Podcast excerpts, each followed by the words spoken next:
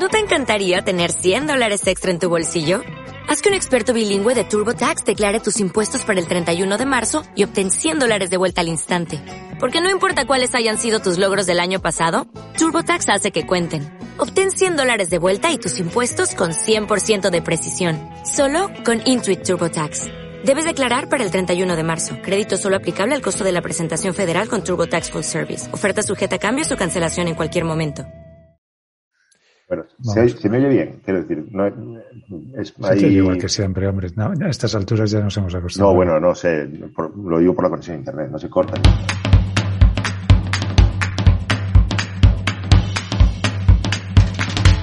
Esto es BIMRAS, el podcast sobre BIM y tecnología aplicada a la construcción. El podcast que Chuck Norris no se atreve a escuchar. BIMRAS es el espacio en el que cada día 1 y 15 del mes charlamos sobre la metodología BIM y tecnología en el sector de la construcción. Recuerda que acabado el episodio se abren las puertas de la comunidad BIMRAS Insiders, en las que puedes disfrutar del contenido que cada semana comparten los insiders y donde entrarás a formar parte de la comunidad de profesionales BIM más activa en español, siempre dispuesta a echar una mano o a ayudarte a descubrir las últimas novedades del sector. Además, cada jueves publicamos TDH, el spin-off de BIMRAS en el que hablamos sobre transformación digital.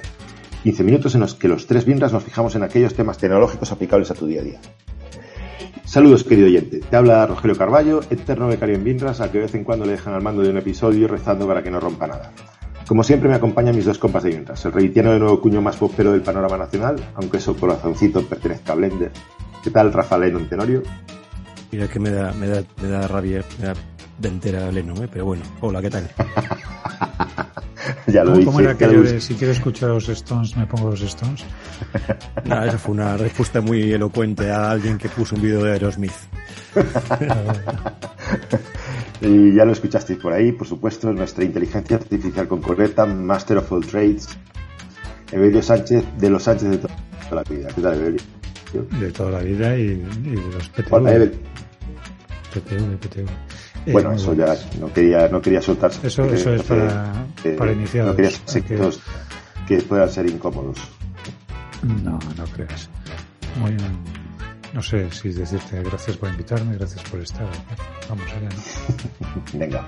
Y como hoy tenemos un episodio en el que necesitamos a alguien que sepa de verdad, pues no como nosotros, nos hemos traído al maestro Salva Moret, que como todos sabéis es Master of Revit, profesor de LinkedIn más buscado y revitiano de toda la vida. ¿Qué tal, Salva?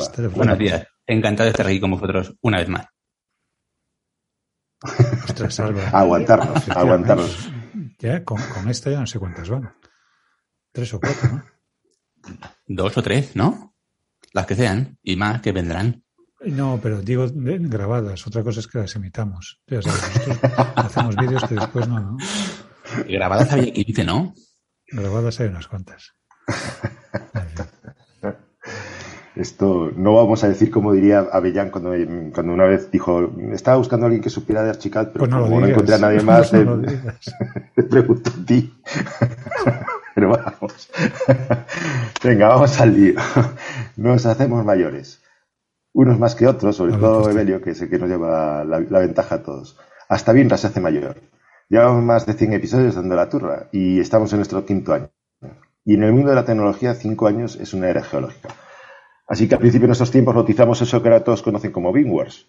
Y como buena saga galáctica, la Estrella de la Muerte vuelve una y otra vez. Hoy vamos a tirar de nostalgia y vamos a hacer un Beamras un poco especial. Uno en el que echamos la vista atrás, nos miramos en el espejo y vemos en qué hemos cambiado y en qué nos gustaría seguir progresando. Así que venga, vamos, vamos allá. Eh, yo creo que lo, la, vamos allá y en este momento es cuando Rogelio se levanta, Rafa se levanta, se va, Vamos allá, era figurado. Decía, decía, decía que estamos aquí casi todos al principio por la geometría, ¿no? Primero fue la geometría en el mundo. Las herramientas de autoría son, sobre todo, cosas para herramientas para manipular geometría. Es para representar y gestionar geometría de cualquier tiempo, siempre, de cualquier tipo, siempre ha sido una cuestión prioritaria a la hora de evaluar un software de autoría. Aquello de que el software no limite el proyecto como si no hubiese límites ni barreras para la creatividad más allá del software que usas para representarlo, ¿no? Esto que era lo que nos decían siempre los profesores de proyectos en la carrera. Así que en estos últimos años, eh, ¿cuál ha sido el, paso que ha dado, cómo ha evolucionado nuestros softwares en, representación de geometría? Y empieza, empieza eh, Salva, que Salva, es nuestro invitado, tiene que, ser, tiene que ser el primero. Y, así, así le podemos rebatir, así le podemos dar caña después. Además, Tenía toda la pinta de lo segundo más que lo primero. Creo que ya tenéis, ya tenéis muros inclinados, con lo cual ya estáis felices en Revit, pero bueno, eso. Y no solamente muros inclinados, también muros con sección, eh, con sección variable, como si fuera un muro de contención. Eso no se podía hacer antes. Es, increíble. Incomprensiblemente no se podía hacer antes. Pero bueno, hay, hay ciertas novedades. no se podía hacer con muro. Claro. El, a eso voy. Que había ciertas cosas que no se podían hacer, eran necesarias, y entonces todos hemos desarrollado pues nuestro camino paralelo. Pues o bien lo hemos hecho con un muro in situ, o bien hemos buscado una familia o cualquier cosa para solucionar la papeleta. Pero bueno, el hecho de que ahora ya por fin esté incluido, pues es algo bueno. A ver, en estos cinco años, mm, yo creo que uno de los pasos que ha hecho Revit, conociendo sus carencias a nivel de modelado, ha sido abrir las puertas a la importación y vinculación de los modelos 3D más potentes. Hablo de modelos de modelado, de, elementos de modelado 3D puro. Que Revit permite importar rinoceros, lo que hace es abrir las puertas a cualquier modelado, bueno, al modelado paramétrico de los más potentes que hay, y por otro lado, que permite importar SketchUp, lo que hace es abrirse a la biblioteca de objetos, aunque sea estática, más grande del mundo, que es la biblioteca del... No sé cómo se llama ahora mismo. 3D Warehouse. Ese 3D Warehouse. Pues esa biblioteca, vamos, es, es increíble y no está todo modelado en SketchUp, pero es gigante. Entonces, yo creo que ahí han, han jugado dos, dos piezas estratégicas muy buenas para compensar cosas que o bien no se podían hacer o bien sí se podían, pero de una forma bastante compleja. Porque en realidad en Revit tú puedes hacer muros alabeados desde hace tiempo, o muros inclinados desde hace tiempo, pero con masas. Y luego convertías esa masa en un muro de verdad. Pero la cantidad de gente que sabía hacerlo o que se le ocurría eso no era tanta. Entonces al final lo, lo bajan un poquito a la tierra, lo democratizan para que todo el mundo lo pueda usar. Pero bueno, a nivel de modelado hay mogollón de, de novedades porque justamente en el 2017 trajeron la exportación, por ejemplo, de todo lo que es MEP, se podía exportar a fabricación. ¿De acuerdo? Hay, unos estándares de fabricación y entonces tú, cuando tú modelas tus conductos, no son más que prismas. Pero luego los conviertes a fabricación y según el estándar que ya has cogido, se van a convertir exactamente con las piezas, con las bridas, con los elementos que luego un instalador le va a interesar mucho. A mí como modelador no me interesa tanto, pero a un fabricante, un instalador, dice, ostras, yo quiero ver exactamente estas piezas, cómo, cómo funcionan. Está claro que pierdes todo lo que es los cálculos internos de flujos y demás, pero a cambio te quedas con la geometría más parecida a la realidad. Pero bueno, esos, cálculos los has aprovechado antes, así que ese paso es un paso final. Eso es, exacto. Entonces ni tan mal. Hombre, es sorprendente porque parecería que todo lo que había que inventar sobre geometría ya estaba inventado y sin embargo siempre queda campo, ¿no? Esto no es como las actualizaciones de AutoCAD que, no hay más que, ya lo puedes sacar más de las líneas, ¿no? Pero aquí sí que hay, sí que hay, sí que hay movida. Y en el caso de Allplan, Evelio. Pues fíjate, estaba tratando de hacer memoria de cuándo fue que, se introdujo la, herramienta nueva de, ventanas y perdón, de ventanas, de, escaleras y, de cubiertas. Y también de cuándo fue la, introducción de los planos de cubierta como planos de, de nivel bueno, igual que en, prácticamente todo software, hay unos elementos que sirven como planos de referencia y la, lo habitual cuando trabajamos con cubiertas a dos aguas es que necesitásemos unos planos de referencia inclinados, eh, digamos, dibujados, eh, diseñados ad hoc para, para ajustar esas cubiertas. Y lo cierto es que no recuerdo, no recuerdo cuándo se introdujeron, pero la posibilidad de tener ahora esos planos de cubierta como planos generales de referencia es interesante. Dito que son pequeñas cosillas. La herramienta de escaleras, la nueva herramienta de escaleras, por ejemplo, incomprensiblemente eh, trabaja eh, o coexiste con la herramienta de escaleras anterior.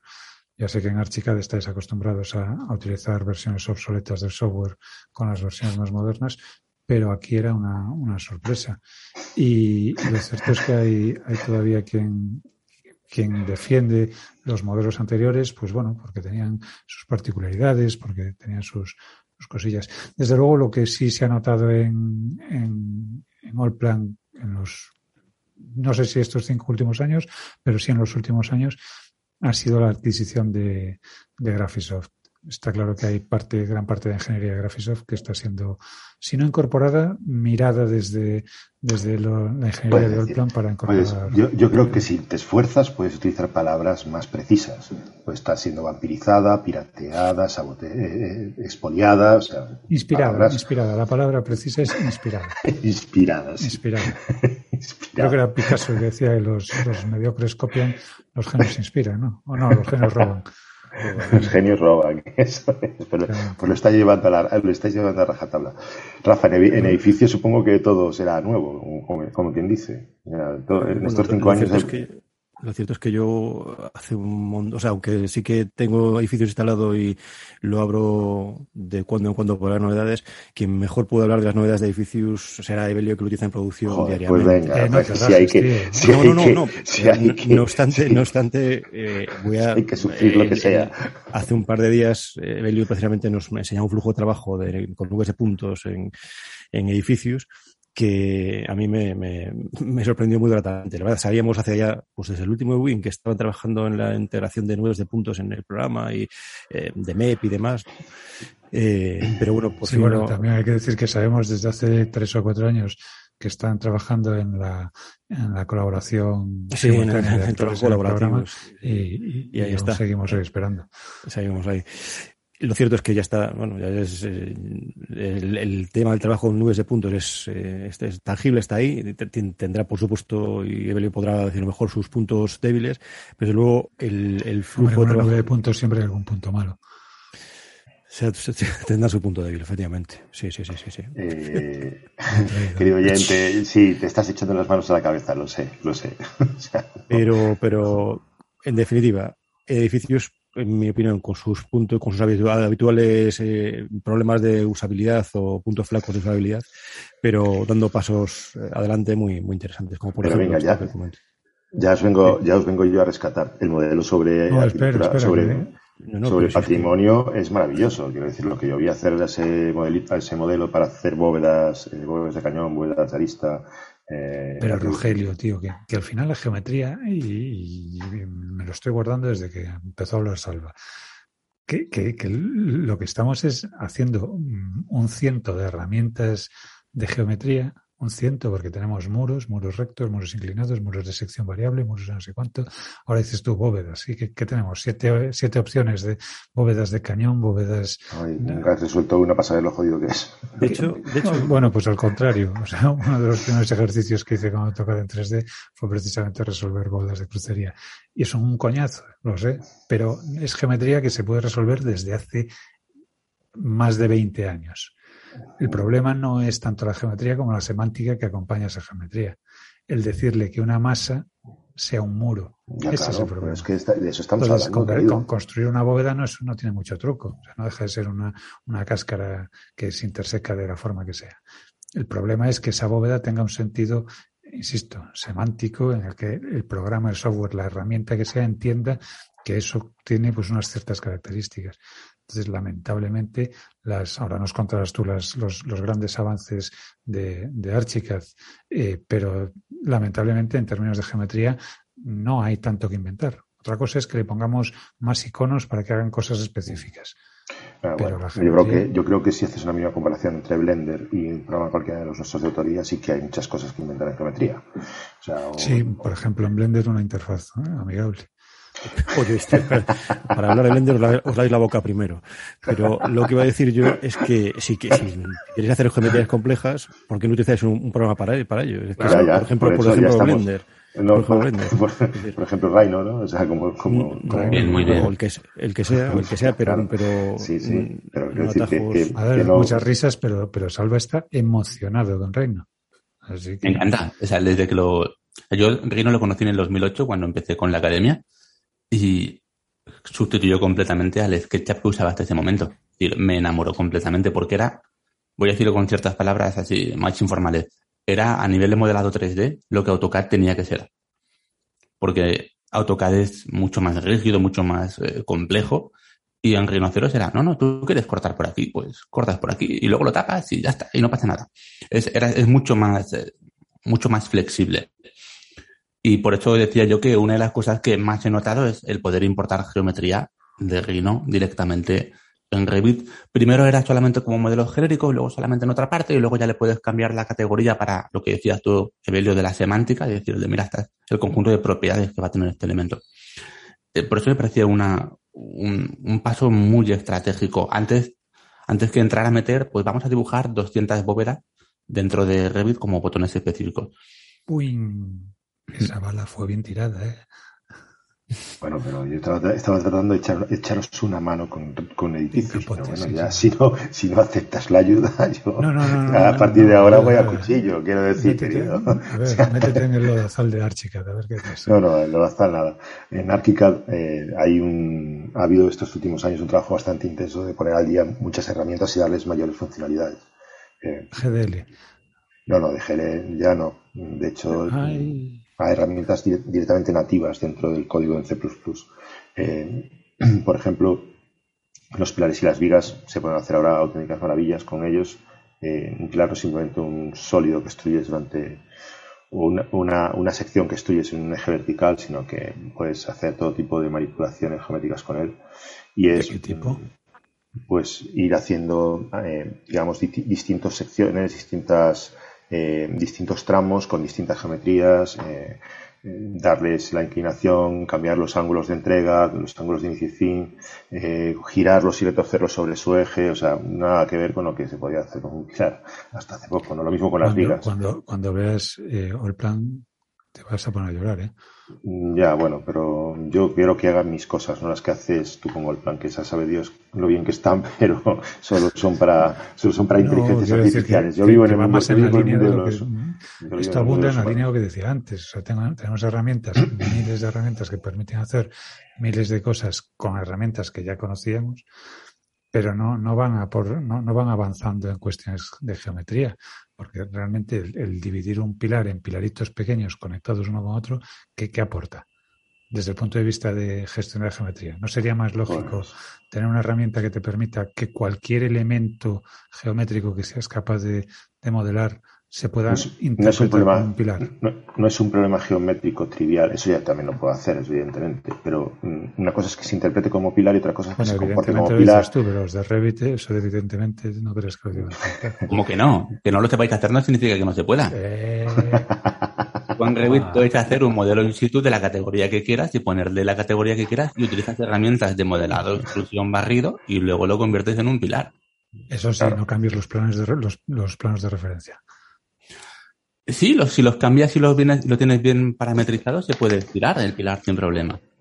a veces es una cuestión de conocer bien el, camino por el que hay que moverse, pero sí se, sí se puede. Otra cosa es que sea lo deseablemente fácil que, uno quisiera.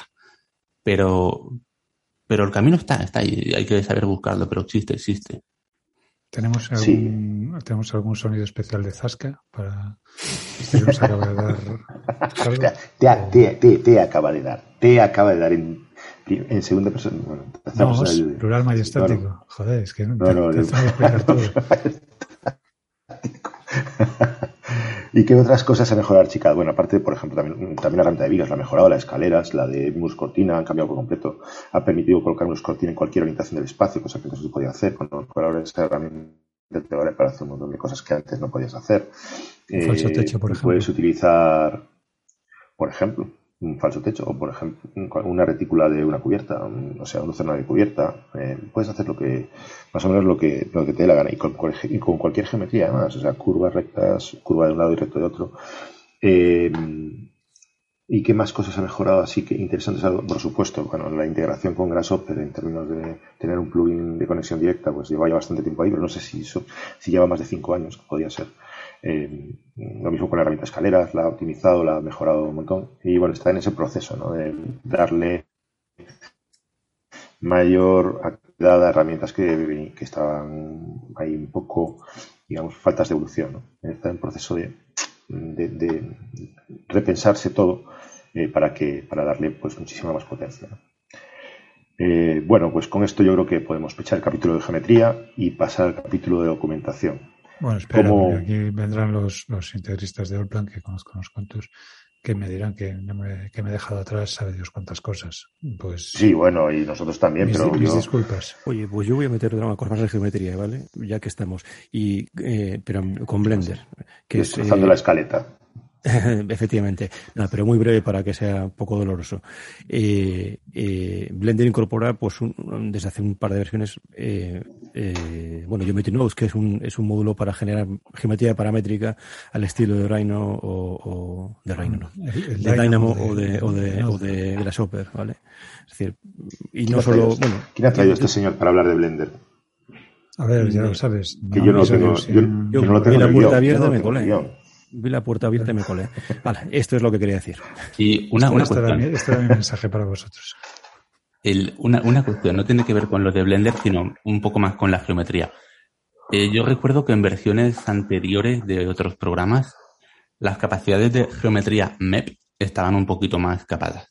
¿Sigue siendo así o ya están integradas en el mismo programa o es un programa aparte? eh, están integradas. Ha dado un salto importante en, en ese aspecto. Ha integrado un ambiente de, gestión de, instalaciones que, bueno, todavía tiene mucho recorrido, pero cada, cada versión se ve que, le va metiendo mano. ¿Pero es el propio al plan o es un módulo aparte o algo así? Mira, es un, tan, tan, es un módulo aparte que le han llamado edificios. No, no hay. No hay, no hay Toma, se escuchó el, se escuchó el, golpe, se escuchó. No, no, a ver, la caída es una, gran herramienta para, para, instalaciones. Aunque puedes hacerlas, trazarlas, eh, todo lo que quieres, no, no es en el sentido eh, tan, o por lo menos hasta donde yo trabajo, tan, tan preciso como, digo preciso en cuanto a que tiene piezas de tuberías, piezas de codos, piezas de no sé qué. Eso tendrías que ir montándolo con probablemente con smart parts que son eh, pues dilo, dilo, GDL, dilo, GDL. Es GDL que robamos a Archicad. GDL que robamos a Archicad, como el Visual Scripting que robamos a Dynamo, o cosas de esas. Pero vamos, no tiene un módulo específico de, de instalaciones. Edificios sí, edificios tiene ese ambiente de instalaciones que, que bueno, que a mí cuando lo, cuando lo presentaron me parecía un poco absurdo, pero quizá fuese más la, rigidez que tenía esas primeras versiones que no, que, no la capacidad que tiene ahora mismo realmente. Y hombre, está muy bien. No es que sí que hay... no es Revit, pero está bien. Es que ahí sí que veo camino para recorrer en lo que hablábamos de generar geometría, pues hay cosas que son de geometría que todavía quedan pendientes. Incluso Revit, por ejemplo, yo considero que es muy bueno de muros para adentro. Sin embargo, muros para afuera no tiene herramientas específicas para generar aceras, puentes o carreteras. Tiene un... No, no las tiene. Tenía, ha tenido siempre un... O con suelos o, como, como, cada uno se apañe, pero sí que tenía un plugin externo que se llamaba el Site Designer, pero no ha funcionado todo lo bien que uno quisiera por la complejidad que tenía, porque era como una especie de parche que se le ponía. Entonces, ahí, por ejemplo, todavía hay mucho. Claro, ahí hay camino para recorrer todavía. Pero eso lo, eso lo había guardado para pendientes y shortcomings y para deseos para Papá Noel. Por lo mm, tanto, guárdatelo ahí. Reconoce, que has dicho estoy contigo porque la gestión de terrenos de Archicad sí, pero no, me es la mejor herramienta. A mejor no, no, me, hagas spoiler. No me hagas spoiler. No me hagas spoiler. Contestando lo que decía. Sí, claro. si te miras el guion que está así un detallazo. Bastante tengo que, no sé cómo para algo que me. Levantarse a las seis y media y no leerse el guion tiene delito, pero bueno. Eh, no, lo que decía Salva, lo que decía Salva, yo también estoy con él. O sea, mm, está entre mis shortcomings y, lo, y, y, mis deseos para Papá Noel. Eh, y, la parte de MEP, eh, nosotros ya lo tenemos, lo, por primera vez lo tenemos integrado dentro del programa como una parte más del, del desarrollo de Chicago. Integrado entre comillas. Eh, la explicación eh, completa porque está integrado entre comillas es larga y compleja. Digamos que la forma de acceder a los parámetros de información de los objetos que van en MEP tiene un camino paralelo, no es con, no se hace exactamente igual que con el resto de objetos. No es para presumir, Sí, porque sigue siendo una situación heredada del pasado. Entonces, a veces, claro, a, los amigos, a los, a los, alumnos que tengo en el máster de figural, cuando vienen con esto, a los que tengo ahí el, el trabajo de máster, pues los pobres vienen desesperados porque no encuentran los mismos caminos para acceder a la información de un objeto normal de Archicad que a los a esos objetos que están hay que ir por un camino paralelo. Por lo tanto, digamos que esa integración es entre comillas, pero por lo menos ya no es un plugin que tienes que cargar, que cargar sino que evidentemente es una parte más del programa. y como eh, decía, que, no, he leído en el guion eso de los, los terrenos o, con Archicad. Es una categoría, es una categoría donde pone pendientes, ahí entraría. Ah, pensamos que hablas aquí de, valorios y de ah, pendientes, collares y demás. Es que ahí no pone nada. Este, este, este, este episodio. me, espero, me espero, me espero un rato, no pasa nada. Me espero cuando haga las notas, este episodio voy a reír un cacho. Me espero un rato. Pasamos a documentación. ¿Os parece bien? Podemos, porque nos quedan todavía un montón de capítulos. ¿eh? Y aparte hay que meter una promo, o sea, imagínate. Eh, en ah, pero lo metemos ya, ¿eh? No, no, deja bueno, vamos a hablar primero de intercambio de información. Claro, no, no, primero documentación, que no es lo mismo que intercambio de documentación. Hay dos cosas, hay, es distinto. Documentación es aquello, del modelo que tú tienes, sacar la información y convertirla en, entregables. Eh, entregables que pueden ser planos o pueden ser cualquier otra cosa. Porque yo tengo un entregable que puede ser perfectamente un modelo. Siempre son cualquier otra cosa, yo te digo. Últimamente casi siempre son cualquier otra cosa. Que me a mí. A mí ya me están pidiendo entregables en, en, en, en RVT. Y mm, bueno. En RVT. Sí. No, veo cuál es el problema. Claro, salva, te puede pasar. Sálvate puede las que quieras. Oye, este, este capítulo tenemos que publicar en vídeo. No podemos publicarlo en audio porque se pierde la mitad. en fin, eh, esta vez voy a empezar por, por Evelio. Yo siempre me quedo para el final por aquí de poder contestaros a todos, que sois unos putos cabrones. Pero bueno, eh, Evelio, en, documentación de, de Allplan, ¿qué, qué, avances ha habido en cinco años? ¿Qué, mm, Realmente, poco, en estos últimos cinco años, poca cosa porque el trabajo ya se había hecho. Entonces, claro. nos hemos quedado cinco años esperando a que, a que vosotros os pongáis al nivel. Pero es que la, la documentación desde, desde Allplan, yo la recuerdo espectacular desde hace pues, más de 15 años. Estas locuras de que, escucho a veces, yo no, conozco Revit más que de oídas y se nota antes de que lo diga cualquier otro.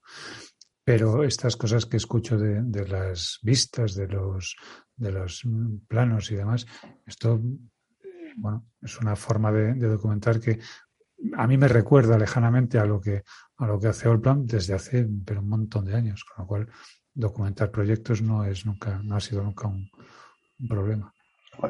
Por lo tanto, tampoco había mucho pues voy a dejar, de esta vuelta voy a dejar a Salva al final para que se luzca. ¿Y en, y en edificios?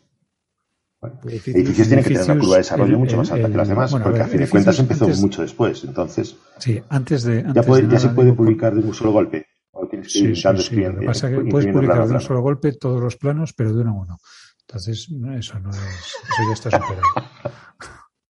Edificios, lo que edificios para, para, meterlo, para ponerlo en contexto, edificios es como, como Windows. Un día con mucha prisa te arrancas el, el, el, ordenador para sacar no sé qué cosa que tienes que llevarte a esa reunión y te actualizando Windows. Bueno, pues edificios se parece mucho. De repente tú arrancas edificios y te dice hay una versión nueva. Afortunadamente, no como Windows, te permite dejar la versión nueva de lado, sacar ese plano que necesites y 20 minutos después eh, poder salir de, del despacho con el plano en PDF. Eh, lo digo porque el, ritmo de actualizaciones es bastante frenético, a veces un poco alocado.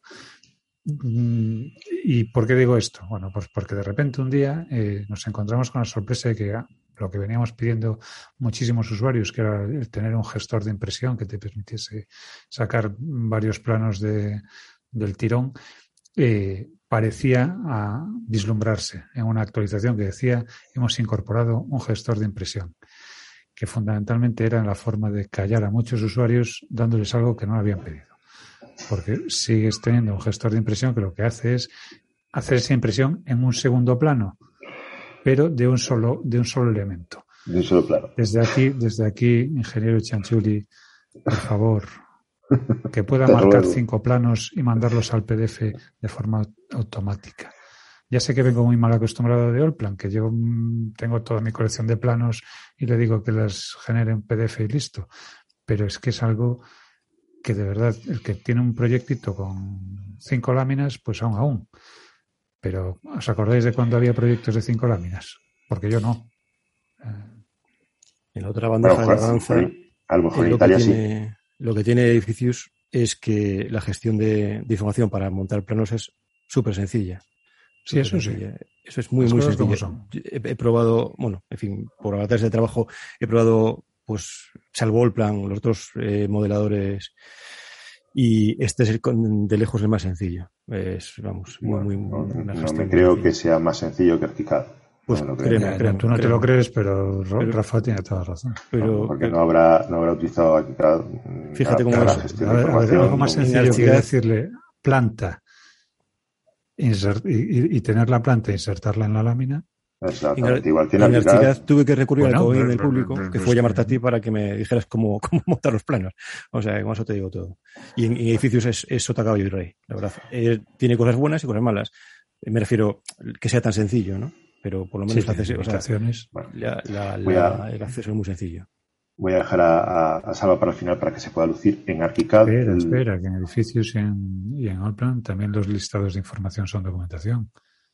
Bueno, como en todos. O sea, el que me estás bueno, diciendo. digo porque te has quedado solo con la parte de, de planos, pero vamos. No, no, os que... habéis quedado vosotros solo con la parte de planos. Yo pues ya estabas cortándonos. Ya estabas de hecho, yo, yo, ya iba a hablar ¿Viste de que no te llegaba, planos. Viste que no quedabas bien y ya estabas cortándonos. de verdad que este, este, lo vamos a publicar, lo, lo, vamos a publicar en vídeo en YouTube. Porque lo merece. Lo merece. Eh, no, Archicad. Eh, ha habido, Oye, ha si, habido... si, lo publicamos en YouTube, después nos llaman YouTubers. Yo no me veo, ¿eh? Como, Puede ser.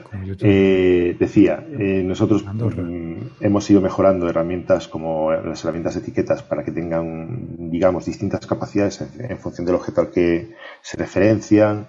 Hemos, ah, se han ido, digamos, actualizando herramientas de, para que sea más productivo eh, la, la, realización de, de, documentación e información. Eh, ahora para, para un mejor aprovechamiento del tiempo que perdemos después en hacer podcast. Eso, exactamente, para que después podamos tirarlo aquí, claro que sí, efectivamente. Eh, todo el tema de, de, gestión de listados también se ha mejorado estos últimos cinco años bastante. Y respecto al tema de. No, vamos a ver, habla en términos absolutos, porque que se haya mejorado, si partimos de algo como Revit, pues tampoco quiere decir mucho. que se ha mejorado, ¿qué quiere decir? Pues quiere decir, ¿Quiere que... decir que ahora no tengo que bucear en 50 menús para generar un listado de, de atributos de un elemento o quiere decir que con un clic ya me saca todos los parámetros en una tablita perfectamente ordenada? No, con un clic no. A la gestión de, digamos que puedes hacer, puedes importar y exportar esas, esas, esas tablas de un proyecto a otro a través de XML para que una vez que la creas en una la puedes utilizar en todos tus proyectos. O sea, puedes traer la información en, en, en Excel a, a, tablas de, a tablas de, de, y o sea, tú exportas todo, los datos de Archicad a Excel, los manipulas en Excel y te los traes a. Y los puedes traer también. Exactamente. Pero bueno, eso yo Mira, creo que es más. Parece que no, eso solo, yo, eh, parece que no solo es Solplan el que copia cosas de, de Archicad. Eh, ¿eh? Entiendo que eso es más intercambio de información realmente que, que documentación pura y dura. ¿no? Vale, y después, respecto a lo que comentabais sobre publicación, hombre, yo creo que aquí. Eh, poco, nosotros ya teníamos un proceso de publicación muy bien definido y que funciona estupendamente bien. Yo jamás tuve un plugin para poder imprimir cientos de PDFs con distintos tamaños y que salían cada uno en su, tamaño. Eh, y lo que tenemos es una herramienta de publicación que permite pues seleccionar qué quieres publicar, darle un botón y publicarlo. Y el, formato en el que lo publicas puede ser perfectamente un PDF, un DWG, un modelo en IFC, un modelo en, en BIMX, pues, o sea, puede ser cualquier cosa. Entonces ahí realmente ha poco margen de mejora ha habido porque, porque ya la herramienta era suficientemente potente. Y, nada, no sé cómo, cómo vais en Revit. Pues a ver, algunas de las cosas que vosotros decís que se pueden hacer directamente en Archicad y Allplan, como por ejemplo, aunque sea más de intercambio de información entre Excel y, y Revit, esto es algo que, que no se hace directamente en Revit. Lamentablemente necesitamos algún plugin como los de Direct o cualquier otro para exportar directo a Excel. Porque Revit exporta todas las tablas, pero las exporta en formato TXT o CSV desde la última versión. Y, no es capaz de, leer una tabla de Excel. Esa es una... Eso entra dentro también de cosas pendientes, ¿no? Es un poquito batiburrillo. Pero lo que sí que se ha podido hacer desde siempre es cualquier tabla que hubieras generado con los parámetros, como decía Evelio, organizados, ordenaditos, como uno quiere, se podía importar en cualquier otro proyecto. Entonces leía esos valores de ese nuevo proyecto. Entonces no tenías que estar haciendo las tablas una y otra vez, eso era impensable. Directamente decías importar tablas. Te importabas 25 tablas y ya tenías toda la información lista para, para ser mostrada. En cuanto a los planos, la verdad es que el proceso de hacer planos en Revit es como arrastrar imágenes a un PowerPoint. Es decir, tú tienes tu plano, eliges el formato de plano y arrastras al plano lo que quieras. Y se arrastra ya con las características que habías definido. Entonces, eso no ha mejorado, no ha mejorado mucho porque tampoco le encuentro mucho margen de mejora a ello. Es decir, es, como has dicho tú, es un proceso muy, muy sencillo y muy definido.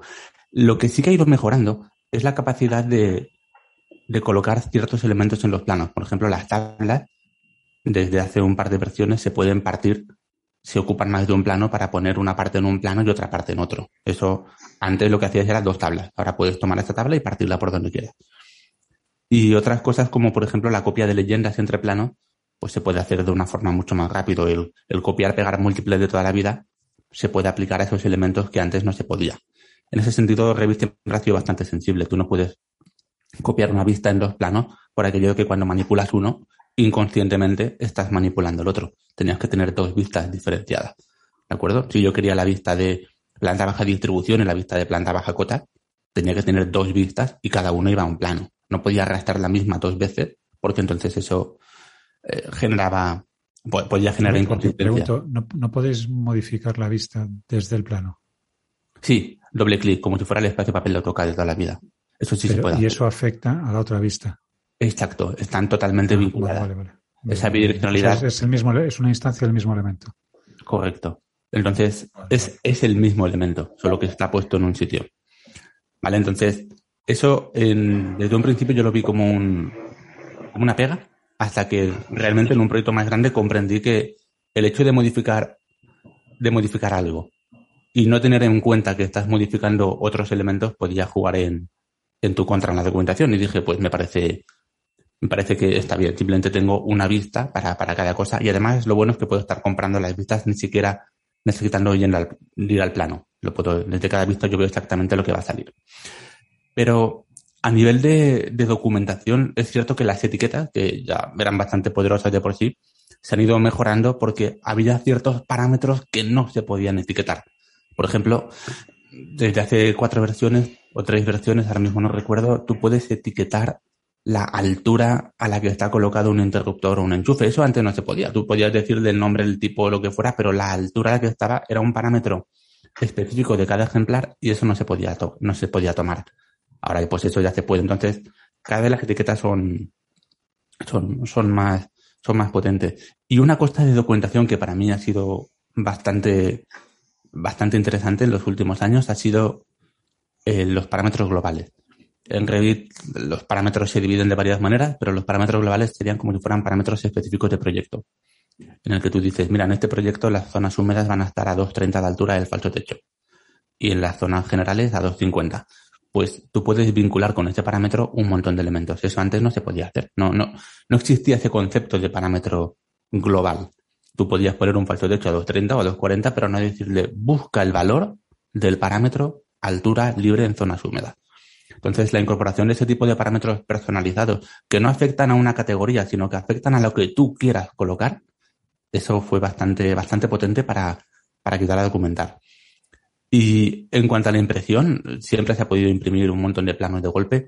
La limitación que había, que eran dos y eran incomprensibles para mí, una no se podía exportar en un PDF nativo, el típico, la impresora PDF gestionada por el propio Revit no existía, en la versión 2022 sí que existe.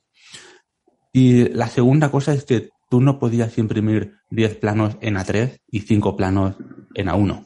Ahora ya puedes hacerlo, porque con la propia impresora PDF de Revit, ya puedes decir el listado de planos que quieras, le dices a cada uno qué tipo de qué, tipo de papel vas a colocar o lo que te interese. Y por lo que he oído de que has dicho de Archicad, Rogelio, que tú en Archicad cuando dices que quieres publicar, en, en última instancia decides en qué formato lo quieres publicar. ¿Más o menos es así? Sí. Vale. En Revit los caminos para publicar en PDF o en o en DWG, por ejemplo, o en IFC son caminos distintos. Archivo exportar DWG, archivo exportar IFC o archivo imprimir. Y ahí tienes impresión física o impresión PDF. No estaban, ahora es archivo exportar PDF, ¿de acuerdo? Va por ese camino. Pero, pero no, no hay un, no hay un único menú para exportarlos a todos. Eso sí que lo hace la herramienta de Direct, el ProSheet, sí que te permite exportar. Tú apretas y dices, ¿qué quieres exportar con esto? Pues marcas las casillas que quieras y se exporta en todos esos formatos. Nosotros, guardamos grupos de publicación, es decir, yo creo un grupo de publicación en el, que, en el que digo que voy a meter, voy a meter planos, o voy a meter vistas, o voy a meter el modelo. Y, eso, cada dependiendo de lo que elijas, tiene una forma de salida, o varias formas de salida. Tú eliges en qué forma de salida lo quieres hacer y ya está.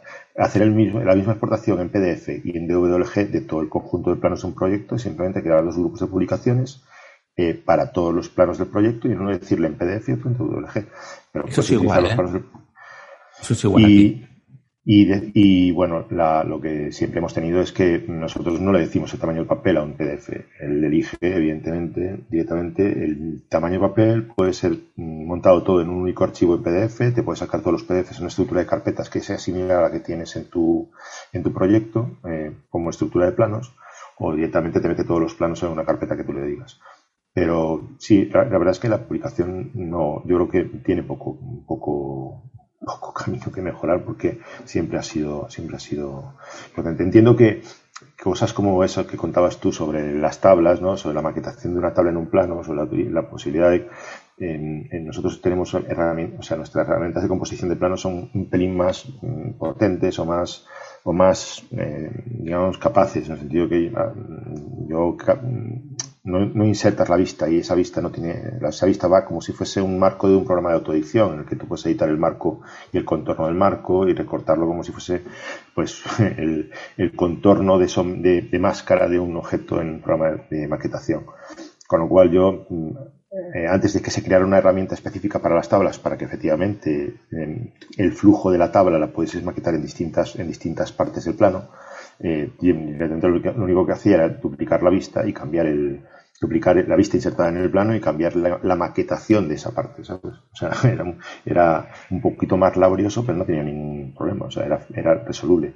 Y después a la hora de maquetar planos, nosotros podemos hacer recortes sobre planos eh, de lo que se va a enseñar en la planta, en, el plano, sobre recortes de esa vista de formas completamente eh, bizarras, o sea, cualquier tipo de contorno lo podemos crear como un contorno, como el contorno de una vista de espacio papel y no tocado. Pues mira, eso no se puede hacer en Revit, se pueden hacer recortes, pero son poligonales, no permite arco, y es incomprensible porque en AutoCAD sí se ha podido siempre hacer con arco. Habla AutoCAD porque la evolución natural de la gente que pasa de AutoCAD suele ser mayoritariamente Revit. Revit, claro.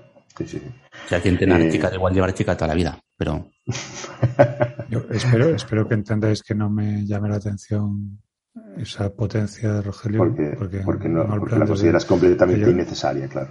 No, no, porque la recuerdo pues, desde, no sé, antes de la versión 2006 de, de Alplan. Esa capacidad para maquetar así, es, yo la recuerdo de la chica desde siempre. Lo que tenía pues, otros caminos. la, la, maquetación de plano siempre ha sido, escoge una vista, un conjunto de vistas o un, conjunto de, archivos o lo que quieras, eh, parametrízalos como te dé la gana, mételos en la maqueta o en el contorno que te dé la gana y, y pégalo en el plano. Entonces, eh, nosotros hemos tenido después pequeñas mejoras, pequeñas, pequeñas optimizaciones, por ejemplo, que puedas decir que mm, si yo tengo un cajetín en el que tengo, no sé, eh, la escala, ¿no? Y que, lea la escala directamente de los de las vistas insertadas en el plano, pero si yo tengo una vista que no tiene que tener escalas, que no me aparezca en esa lista de escalas del plan, de los planos, ¿no? O sea, sino que, que eso, bueno, pero eso son, digamos, eh, optimizaciones menores, ¿no? Que, que te ahorraban un poco de trabajo para no tener que hacer eh, trucos de magia.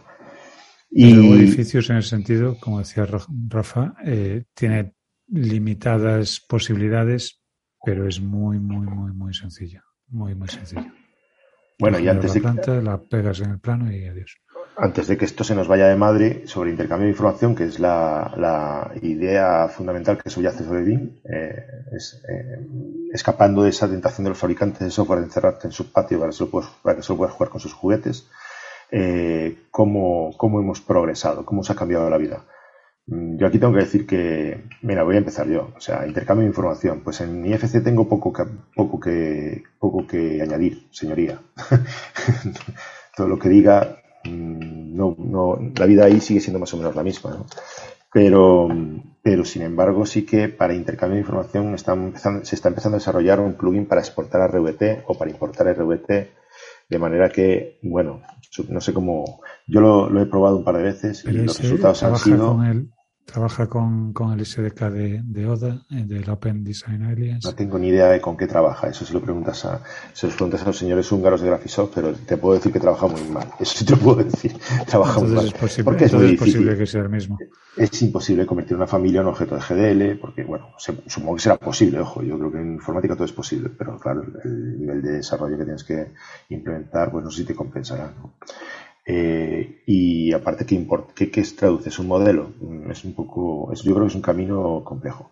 Yo es más la, intención de que tengas un modelo de referencia en RVT sobre el que tú puedas trabajar después, pues tienes que, por ejemplo, desarrollar una parte de modelo de arquitectura, una parte de modelo de, de, estructuras o instalaciones que realmente yo seguir con el trabajo de salva que me ha pasado un, un RVT para que yo lo importe, seguir trabajando yo y devolvérselo, devolver ese RVT para que él lo abra pero eso no se va a poder conseguir. Ahí, Rogelio, vas a encontrarte siempre con las dos posturas muy enfrentadas, muy distantes y bastante difíciles de reconciliar. son el yo necesito un, intercambio de datos para continuar con el trabajo de otro en mi plataforma de forma eh, completamente transparente o necesito el trabajo como referencia única y exclusivamente para hacer mi parte del trabajo. Lamentablemente, y lo hemos explicado más en un episodio, mm, yo creo que no tiene ningún sentido el continuar el trabajo que haga una plataforma dentro de la otra en términos generales. Y por lo tanto, la traducción de, elementos geométricos y no geométricos de una plataforma a la otra la veo difícil y lejana. Y probablemente poco atractiva. Sí, sí, estoy, yo, yo estoy bastante, bastante de acuerdo contigo. Mm, me gustaría que ese esfuerzo se enfocara más en otras áreas de desarrollo que, en una que yo creo que, que además, como dices tú bien, eh, debería mm, enfocarse más en modelos de intercambio que en trabajar con modelos nativos. Estoy, estoy completamente de acuerdo.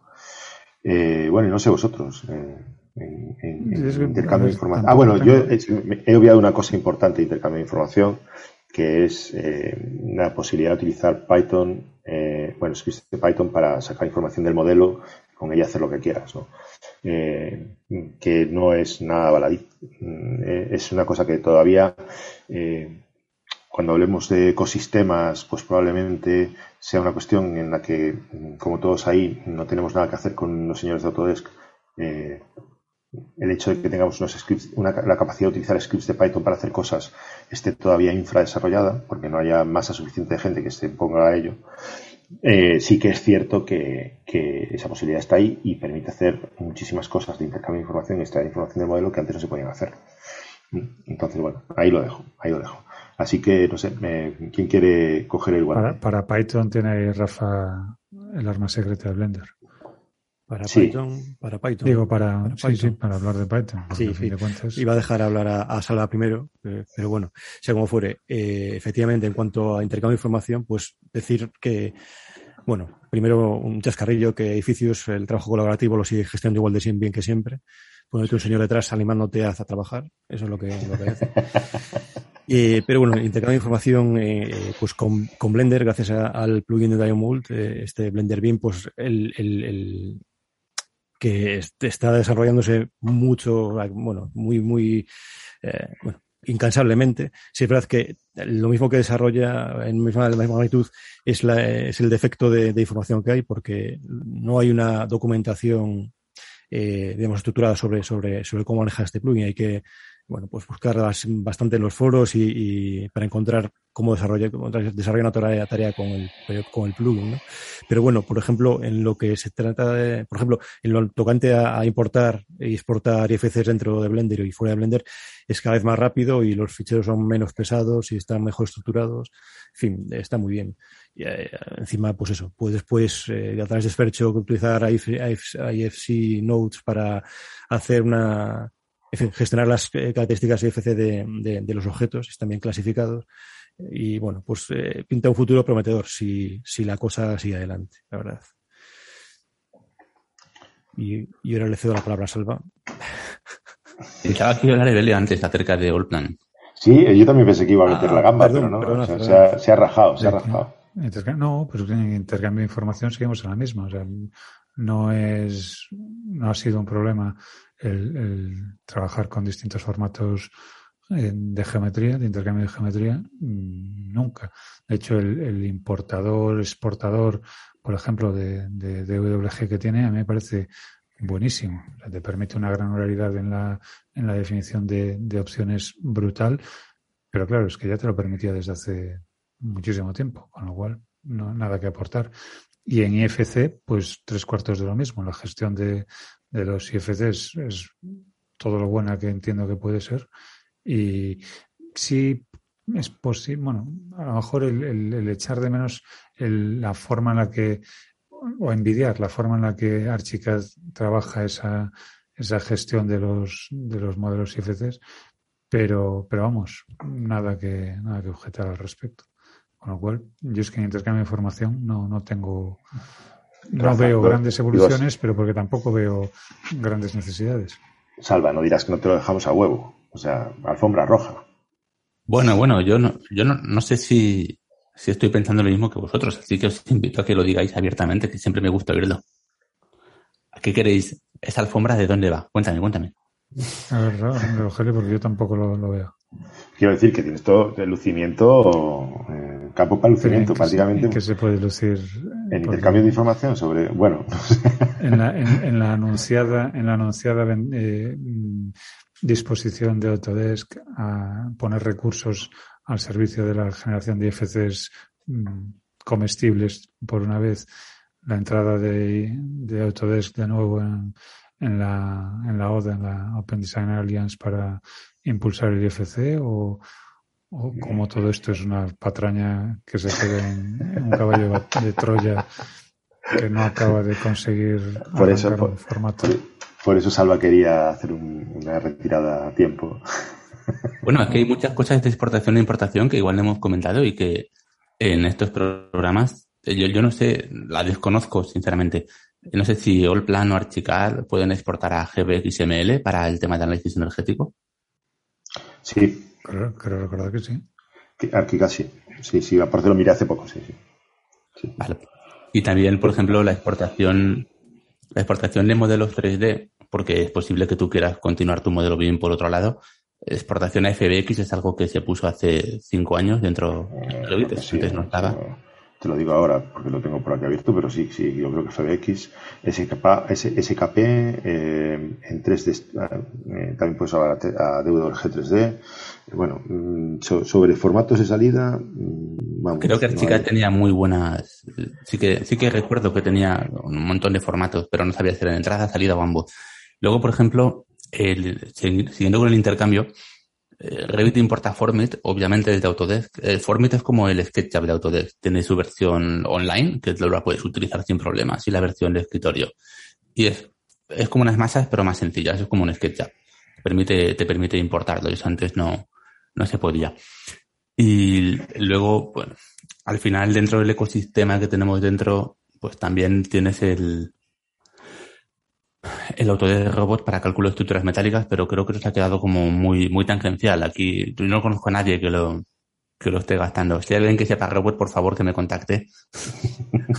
bueno, pues, pues te encontrarás con gente, te encontrarás con gente. Yo sí, fíjate, sí que conozco gente que, está utilizando robot para, para, para modelos de estructuras. Que, Bueno, el propio Pepe Vázquez estaba, estaba en ello y no sé si Coña de nuestros insiders está también utilizando de vez en cuando robot para, para, para sacar eh, intercambio para sacar el modelo estructural o para hacer análisis de modelo estructural. Eh, sí que. Y más allá de la geometría, la exportación de datos de forma más o menos sencilla.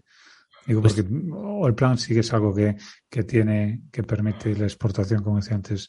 Claro, lo, iba a decir yo ahora, ¿no? Que Nosotros tenemos, bueno, tenemos ahora mismo la posibilidad de sacar IFCs, estructurales, o sea, lo que es un formato de IFC específico, y también eh, modelos de análisis, o sea, el modelo de análisis estructural para poder hacer importaciones. Pero eso sigue siendo geometría. Eh, bueno, no, no es geometría, es geometría con datos. Geometría para que un programa de cálculo estructural sepa qué es elementos estructural, las funciones que tiene, el material y qué que es, si, si tú quieres exportar un listado de determinada información de, del, de tu software, ¿puedes hacerlo de forma más o menos cómoda? Eh, sí, yo siempre que pueda hacer una tabla y exportarla, claro que sí. Y lo que decía antes, utilizar un, script de Python y que ese script de Python puede tener eh, directamente. La, carta, la carta de Dynamo la jugamos luego. No, no, Dynamo yo estoy, diciendo Python. Ya, bueno, pero al final, quiero decir, es el, la utilización de herramientas de programación para extraer datos o modificar datos. Yo creo que aquí no juega porque a fin de cuentas, eh, no es una ventaja que tenga el, software el hecho de que un, usuario avispado sea capaz de. Te entiendo, te entiendo. Bueno, yo, yo, yo, diciendo ahí, porque el, el Dynamo de All no hace eso. El Dynamo de All no permite extraer tablas. Porque las extrae directamente. Directamente. Claro, es que no. Pero lo que me Esto es algo que hemos dicho muchas veces, Salva. Eh, hay muchas, eh, muchas herramientas que, que, se, que se implementan con, con Dynamo, con plugins en, en Revit, que, que es que son nativas en, en, en Allplan o en Archicad. Entonces, pues no, no tiene, no tiene la posibilidad de extraer datos, no lo sé, pero no me lo planteo porque los puedo extraer de otra forma. Voy a hacer la pregunta de otra manera. ¿Todo lo que hace Dynamo lo hace Allplan de forma nativa? No, por supuesto no, no, hace falta que. Mucho menos porque, entre otras cosas, sería imposible cubrir todo el espectro de las necesidades específicas de cada eh, usuario de forma nativa. Para eso está el Visual Scripting, que es una especie de Dynamo dentro de. Bueno, perfecto. Es, es, que no sabía cómo se llama el Dynamo de Allplan. Pero bueno, es, en cualquier caso, el, hay, una, hay un tipo de extracción de datos, de datos puros de que no, que no hemos hablado y no sé si, si lo estáis gastando. Sí que recuerdo en algún curso los viernes que, que Ana Gutiérrez lo estuvo contando, que es el, el Open Database Connectivity, el ODBC. Entonces, Revit es capaz de exportar todo su modelo en formato ODBC y esos son puros datos porque no exportan nada de geometría. Mm, y eso se exporta, eso aparece desde, no me acuerdo qué versión, pero creo que hace más de cinco años. ¿Eso está, está, está visible también en el resto del programa? En mi caso, yo creo que no. Creo que no, creo que no. Creo que Arquicad no tiene esa capacidad, pero. Mm, Rafa, Rafa, anota ahí otro punto para salvar. No, pero a ver, también es difícil el manejo del, del Open Database, pero bueno. Por lo que tengo entendido, es bastante tricky, incluso desde el punto de vista de sistemas, porque creo que no todas las versiones de Windows son compatibles con el driver correspondiente. Bueno, debo decir que, en las Development Tools de Archicad hay un driver para exportar el proyecto a, pero no viene integrado el programa, te lo tienes que bajar e instalar, pero sí que hay un driver para exportar a AWS. Bueno, muy bien. Y hay una cosa de AutoCAD que seguro que conocéis que se llama eTransmit. Sí, eso es muy Sí, claro, sí. Pues el, el eTransmit desde la versión 2018 está incluido en Revit. Eh, o sea, es una, lo llaman Transmit por, pues, porque te suene ya el nombre, ¿no? Te permite añadir en, exportar en zip todas las imágenes que tengas, los archivos de AutoCAD, los archivos vinculados de Revit que hayas utilizado, cualquier tipo de referencia que hayas insertado o vinculado, te la, te la coge, bueno, te la encapsula como un, zip o lo que sea exactamente igual. Eso es algo que, que hasta entonces no estaba, entonces si tú en, el año 2016 pasabas una RVT y tenía una referencia o un vínculo, pues o te acordabas o no enviabas nada. Aquí con el transmit que te metieron en el 2018, pues ya por fin lo podías, lo podías poner. Desde luego es una, una, muy buena, una muy buena opción. En Allplan, claro, no está implementado así, pero fundamentalmente porque tú cuando decides si el proyecto lo vas a hacer con, con parámetros de proyecto, de usuario o de, o de estudio, ya le estás diciendo dónde quieres que guarde y cómo quieres que traslade esa información.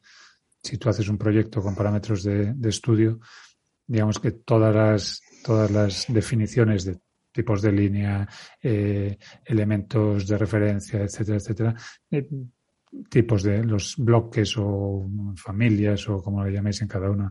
Eh, todo eso lo toma de, un, de una librería conjunta.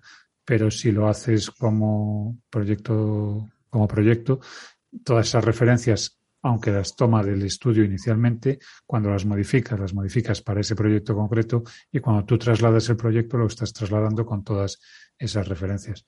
De tal modo que, bueno, es algo que, que ya venía implementado pues también como hace 15, 15 20 años. Sí, claro, yo no voy a decir nada porque efectivamente eh, yo simplemente tengo que guardar como pelea y todas las librerías, objetos, eh, todo lo que esté dentro del proyecto sale, se va conmigo, efectivamente.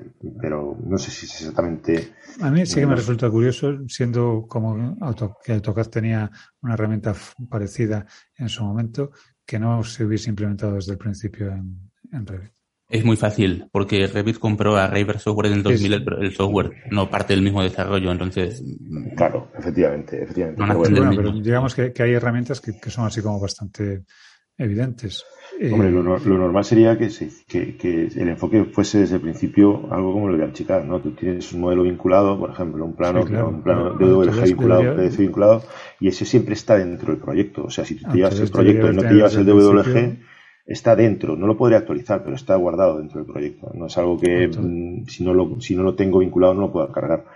Eso solo pasa con las librerías. Si yo no tengo las librerías dentro del proyecto, eh, sí que las necesito vincular cada vez que arranque el proyecto. Pero porque las librerías es algo que en teoría está planificado para que esté en un sitio. O sea, es que no tiene ningún sentido que las estés moviendo de lado a lado. A ver, Revit hace una cosa. que llevar del proyecto a otros sitios, sí. No, porque en teoría te llevarías, bueno, mm, sí, es normal que tú instales el programa siempre en la misma ruta. Entonces, es normal que siempre tengas, y bueno, y aparte de que estamos hablando del Little Beam, ¿no? Porque en un sitio en el que sean cinco o seis personas colaborando ya, pues tendrá un servidor en el que las librerías están guardadas en el servidor, no están guardadas en, local, en, local. Con lo cual Aquí simplemente es lo que decía, el plan lo que permite es definir si ese proyecto se va a gestionar con con datos de, de proyecto, de, de, usuario o de, o de estudio. Al hilo de lo que estabais diciendo los otros acerca de que cuando de que un WG cualquier cosa debería estar dentro del proyecto, eso Revit sí lo contempla de, forma directa, no hay nada que tú puedas hacer. Tú vinculas un archivo de WG. La diferencia entre insertar y vincular es la misma que entre insertar un bloque o hacer una referencia externa en AutoCAD, ¿de acuerdo? Entonces tú vinculas un WG y yo te paso el archivo y cuando lo abres en otro ordenador que no tienes el WLG a mano, te dice, el WLG no está. Mientras tú no lo encuentres, yo te paso la última versión del WLG que había el día que se guardó. Eso no lo hace con los vínculos de Revit porque sería muchísimo más peligroso. Trabajarías con información obsoleta sin saberlo. Pero con la información de CAD, que se supone que se utiliza pues, como un calco para el entorno, para cosas que son un detalle constructivo que igual no cambia, sí que te la hace directamente. sí que sí que sigue esa, esa filosofía de comenta. Pues eh, yo creo que aquí lo que hay que explicar es que si estamos dedicando tanto tiempo al intercambio de información es porque a los de BINRA se nos asocia cada vez más a los formatos abiertos y al OpenBIM. Así que siempre es una alegría ver que más y más marcas se van acercando a este paradigma. En esta ocasión ha sido Presto, el programa de mediciones y presupuestos de Rive Spain, el que ha dado el salto definitivo al OpenBIM con la evolución de Costit, la herramienta de mediciones de modelos BIM para Revit. Presto nos ofrece ahora Cost IFC y Open IFC, dos herramientas con las que analizar modelos BIM desde el punto de vista de la gestión de tiempos y costes, siempre en entornos OpenBIM. Busca toda la información en su página web. Gracias, señores de Presto. Eh, vamos a ir eh, aligerando un poco el guion porque se nos ¿Eso ha sido, promoción o pregunta? Ha sido eso? eso ha sido promoción. Pero ah, vale, vale. ha sido promoción bien enlazada, bien enlazada. Hasta ahí un aplauso para cortar esta tarde. no, no. tenemos, si tenemos patrocinador, di que tenemos un patrocinador. podemos sacar pecho y decir que, que nos han patrocinado el episodio. Bueno, evidentemente. Por eso digo, gracias Presto por patrocinarnos. Eh, como decía, eh, bueno, yo creo que podemos hacer estas tres, estas tres últimas partes, la de ecosistema y la de los pendientes para Papá Noel, que a fin de cuentas estos dos últimos casi son la misma cosa. Eh, en ecosistemas, ¿no? tenemos ahí la, permanente tentación del fabricante de software de crear un, lugar en el que estés cómodo, calentito, de encuentres su software para cada necesidad sin, necesidad de salir de ese, de ese ecosistema. ¿no? Pero además de tener muchos softwares para muchos usos, hay que ser capaces de, eh, interoperar entre ellos. Eh, no sé cómo va vuestra operación ático de lujo ¿no? en vuestros ecosistemas. Aquí Evelio y yo nos damos de la manita porque nos están obligando a utilizar prácticamente eh, las mismas herramientas dentro del ecosistema de NMSEC y supongo que eh, edificios ya desde luego tiene AK Software tiene su estrategia también bien montada y, en Autodesk eh, pues qué vamos a decir no entonces ¿cómo, ¿cómo, ha ido cambiando este ecosistema de aplicaciones en los últimos cinco años? Yo creo que aquí los que más tenemos que para contar realmente seremos Abel y yo porque hasta ahora digamos que NMSEC nos había caracterizado por eh, tener una idea fija de lo que se podía, de las sinergias que podían surgir entre su ecosistema de aplicaciones, que cada vez es más grande y seguramente incluso en número es más grande que el de Autodesk. Parece, parece que se ha decidido poner las pilas ¿no? y, a, pues, a, introducir fórmulas para que yo, si tengo que hacer un cálculo de estructuras, lo haga con una herramienta de NMSEC. Si tengo que hacer un modelo de territorio, que es una de las cosas en las que hablábamos, que estamos todos cojos, lo haga con una herramienta. No, no, no, estáis, estáis todos cojos. la herramienta de, sí, sí, la herramienta de, de modelo digital de terreno de Allplan es espectacular. ¿Y de Allplan se puede exportar a Revit? Exportar Revit, sí, te llevas el, IFC sin problemas y creo que el RVT también. Lo que pasa es que como no es un formato que utilice con frecuencia, no, puedo decirte. También decir que lo hacía, creo recordar, con el, con el plugin de, con la librería de, de ODA, del Open Design Alliance que bueno, eh, tiene sus limitaciones. Curiosa, porque que tenga limitaciones un, la exportación o importación de RBT cuando el propio Autodesk está dentro de la, de la bueno, de la empresa, ¿no? de la organización, pues tiene, tiene delito. Supongo que será parte de su esfuerzo en, en apoyar el formato IFC. Decías que, que, de Decías tú, Rogelio, perdona, que tenéis que contar vosotros de Nemesek y Nemesek y, en cuanto al plan y, y Archicad. Pero creo que Salva podrá también hablar, bueno, eh, de, de, los esfuerzos que está haciendo, está haciendo Autodesk en cuanto a, eh, bueno, en cuanto a su ecosistema, meter todo dentro del Construction Cloud de, de, de Autodesk, ¿no? Que, que pinta muy bien. La verdad es que yo lo, estoy empezando a utilizar ahora, eh, hace mes y medio más o menos, y bueno, pues... Bueno, pero ya sabéis, ya sabéis cómo se llama, porque cada año cambia de nombre. Autodesk Construction Cloud. Es el pero creo que va camino de ser el Autodesk Construction Hell. Y dentro de Autodesk Construction Metaverso, ¿no? Y después será, ¿qué más? cada año cambia de nombre. Aunque funcione. Es cierto que, ha cambiado, que ha cambiado de nombre y todo eso muchas veces. A mí es algo que no me gusta. Siempre me da la sensación de que ha dado muchos eh, bandazos o cambios de, dirección. Pero, pero la verdad es que como concepto y como funcionalidad es, maravilloso. O sea, tú puedes desde cualquier ordenador traerte cualquier modelo actualizado. Te facilita el trabajo colaborativo de forma salvaje porque basta con que tengas internet, no tienes que estar esperando que se sincronice en un servidor, que no estoy en mi casa, VPN, olvídate, te conectas a internet y ya está. Y puedes, puedes leer y traer prácticamente cualquier tipo de documento.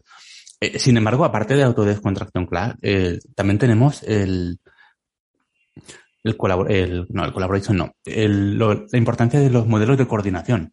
Los modelos de coordinación es algo que apareció en el 2017 o 2018 en Revit y lo que te, te permitía importar un archivo de Navisworks. Y lo podías colocar y eran... Lo bueno es que con eso cualquier software que pudieras meter en Navisworks, sea del tipo que sea, y Navisworks sabéis que tiene eh, muchísimos formatos de, de, importación, lo podías visualizar en Revit. Eso sí, era un ente rígido, era como un, un bloque colocado, no podías hacer con él más cosas que verlo, ocultarlo mostrarlo, pero, pero te, te permitía hacer trabajos de coordinación y, y por ejemplo, ese, ese terreno que me va a pasar Evelio en IFC o en el formato que quiera, si yo no quiero ni siquiera tenerlo en IFC porque me lo está pasando en otro formato, lo abro en Navis, lo cargo en Navis y luego lo coloco en mi proyecto como modelo de coordinación. Pues la verdad es que eso sí que fue un paso que se dio hace ya, pues eso, cuatro años o así, pero, pero muy, muy bueno en ese sentido. Y, y también teníamos dentro de la interoperabilidad, antes de contar lo del Formit, el hecho de poder manejar en un programa unas masas fáciles y después importarlas. Eso, eso es un funcionamiento que a mí me parece que es bastante, bastante potente. Y seguro que en cuanto digáis algunos vuestros, se me ocurre alguno más.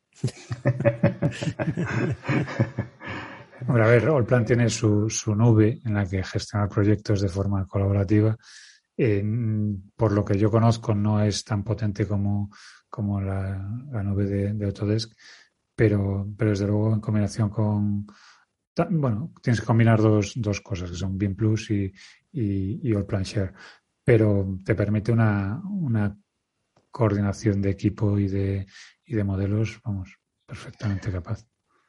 Ah, y trabajar con un modelo, con el mismo modelo, eh, estando pues yo en, en, Boston y tú en California. A mí la parte que más me, me, parece interesante de la nube de ArchiCAD es que te la puedes montar tú en un servidor tuyo. Bueno, la de, la de Autodesk también, te puedes montar el, server cuando quieras, además es una herramienta gratuita. Eso mm. es. Tenemos, ah, tenemos pues un curso los viernes hablando de eso. Eso es maravilloso. Quiero decir que, mm, aparte, bueno, con todos los temas que hay ahora mismo de, puerto seguro y, de servidores americanos. van bastante más allá lo de Autodesk que un simple servidor de, archivo que te permita compartir un modelo. ¿eh? No sé si claro, eh, y, nosotros también. Es un sistema de trabajo, de gestión de proyectos y de incluso de, importar modelos que no son de ArchiCAD también, o sea, de importar documentación de todo tipo y demás, o sea, no, no es simplemente, no es simplemente un sistema para trabajo colaborativo, para gestionar permisos de, acceso, para gestionar, digamos, con quién entra en qué capa y hace qué cosas dentro del modelo, ¿no? Pero bueno, sí que en el, en el tema de ecosistema, pues eh, nosotros eh, estamos viviendo un cambio trascendental, que está hasta hace dos años, no voy, no voy a decir hasta cinco, hasta hace dos años las herramientas NMS eran completamente estancas. Es decir, eh, yo no tenía ninguna forma de, por ejemplo, utilizar una herramienta de autoestructuras. Sí, ahora, más o menos. yo no tenía ninguna forma de pasar un proyecto de ArchiCAD a un programa de cálculo de estructura de MS como STIA y ahora tengo directamente un modelo analítico que lo puedo llevar hasta allí y, traérmelo de vuelta. Yo sigo preguntándome el interés de esas, de esas traslaciones tan directas. Yo lo pongo no como ejemplo de que sea la mejor de las interacciones, ni la que más me interese, pero lo digo porque... Precisamente por, por, el debate de, del, del, intercambio de datos, que caramba, eh, si yo hago una traslación directa de, de un modelo geométrico para construcción a un modelo de cálculo analítico. El plan también tiene sus conexiones, evidentemente, eh, con preferencia por las herramientas propias. Eh, pero le estás quitando al, al, operador muchas decisiones que son peligrosas de quitar de la mano. Estoy, de acuerdo. Yo no lo estaba diciendo como ejemplo de, de, lo que yo desearía que fuese un intercambio de, de información dentro o de, interoperabilidad dentro de un ecosistema estaba diciendo como ejemplo de que esto era algo que hace dos años ni siquiera me podía plantear. Entonces, eh, a partir de ahí entiendo que hay un cambio de filosofía en, en, nuestra casa matriz, porque a fin de cuentas Graphisoft fue adquirida por Nemesio, en el sentido de que, bueno, eh, se vislumbran más, más operaciones de este tipo. De hecho, había otra que era, que era también un gestor de información de base de datos que se iba a integrar con ArchiCAD, que hasta ahora no existía esa posibilidad. Entonces, eh, yo creo que por ahí cada vez van apareciendo más, más posibilidades y más, más recursos. Después está, Rafa, corrígeme tú, el ecosistema de, de, de ACA, que, que, que ese es para entrar y no salir, porque te da todo ya masticado, hasta los presupuestos. Pues sí, Usbin, Usbin, US, sí, Usbin Server Center puede ser. No sé, hace un montón que no lo utilizo también, pero sí, tiene un entorno un entorno, bueno, un CD propio, eh, muy potente. y con muchas herramientas. De hecho, bueno, antes hablamos de la gestión de nube de puntos, a través de este servidor, de este, de este, de este CD, ¿no? de este entorno. Nos, podrá, nos podría hablar Evelio Largo Tendido. Pero yo quería hacer mención a, como no puede ser de otra manera, Blender, y, ah. sus, y, los y los conectores que tiene, y los conectores que tiene para trabajar eh, a través de Speckle o de Nvidia Omniverse para poder trabajar entre, bueno, para eh, realizar trabajo entre distintas plataformas, que creo que es una vía bastante interesante, ¿no? Eh, en lugar de tener los datos capturados dentro de una marca, bueno, ah, bueno, al final eh, Nvidia es una marca, ¿no? Pero bueno, Speckle, pues es un, es código abierto, si no estoy, si no estoy equivocado, sí. Y, y bueno, puedes trabajar con multitud de programas, ¿no? Desde Blender, eh, pues Dynamo, QGIS, Unity, Unreal Y si quieres modelar eh, en tiempo real sobre tu modelo Blender dos personas en, remoto, como por ejemplo puede hacer el design de, del Construction Cloud de Autodesk, pues puedes hacerlo con el, con el, con el plugin, con el add-on eh, Mixer de, Electronic Arts que desarrolló para poder trabajar, para poder trabajar pues varias personas en un mismo modelo. Eh, hace, hace ya unos meses lo probamos Aitor, Aitor Leceta y yo en, con un modelo de Blender y funciona francamente bien. Eh, y ya para ir terminando, porque como ya nos estamos pasando un montón de tiempo, iban a pensar que somos un podcast extranjero. Eh, somos un podcast extranjero en muchísimos países. Eh, bueno, es cierto. Perdón, entonces no sé cómo definirlo. Defínelo tú, Evelio, que tú tienes más Ah, no, el jardín es tuyo. Pues, el de Ahora, claro, te has metido tú solito en esa piscina. del machiño, machiño. Empieza, Vamos, a mí no me pidas ayuda cuando te tiras con la piedra al cuello. No, tío. Eh, sí, soy extranjero. Vamos a, vamos a la parte, vamos a la parte, vamos a la parte final. Eh, pendientes. ¿Qué, qué, en qué se ha quedado corto el desarrollo de vuestros modeladores? Yo tengo claro que el, mío se ha quedado corto, pues evidentemente en lo que estábamos hablando, Salvo yo hace un rato, en eso del, del desarrollo de herramientas específicas para el entorno, para el modelo de muros afuera. Es horroroso. O sea, es un, es un dolor de muelas que no hay, no hay paracetamol en el mundo que le que le dé arreglo. O sea, eh, ¿Dónde se ha quedado corto? En seguir trabajando con nubes de puntos. Yo creo que ahí todavía hay campo de desarrollo para optimizar un trabajo que se queda a veces muy, que tira de recursos, que es una pasada. Así como en otras partes ha habido desarrollos mm, y, optimizaciones del software que hacen que se mueva a una velocidad bastante, bastante solvente, es capaz de regenerar modelos en segundo plano del resto de vistas que cuando tú vas a darle clic ya prácticamente no tienes ni que pensar. Eh, así, aunque se ha optimizado el uso de recursos para que cada vez sea menos, puedes hacer más con menos, eh, en el campo de determinadas herramientas, eh, eso, las de puros afuera, es a pain, in the ass, que dicen los ingleses, ¿no? O sea, no hay forma de soportar el, maltrato. Y, también yo creo que en el, en el campo de desarrollo es como, como que hay varias herramientas que todavía necesitan esa recocción, ese refurbishment, ese volver a replanteárselas para que, para que mm, vuelvan a, tener, a darles un poco más de funcionalidad. Porque te encuentras con las herramientas que están bien ensambladas, nuevas, bonitas y tal, y algunas que son, digamos, heredadas, que, que, dan, dan, mucho, dan mucho la lata. Así que vosotros, que, que, que como, ¿Qué se os ha quedado Yo voy a aprovechar para meterte ahí la, la pullita. Eh, Hombre, claro, ya te voy a hacer el, plan de, o, el plan de muros para afuera, eh, bien, gracias.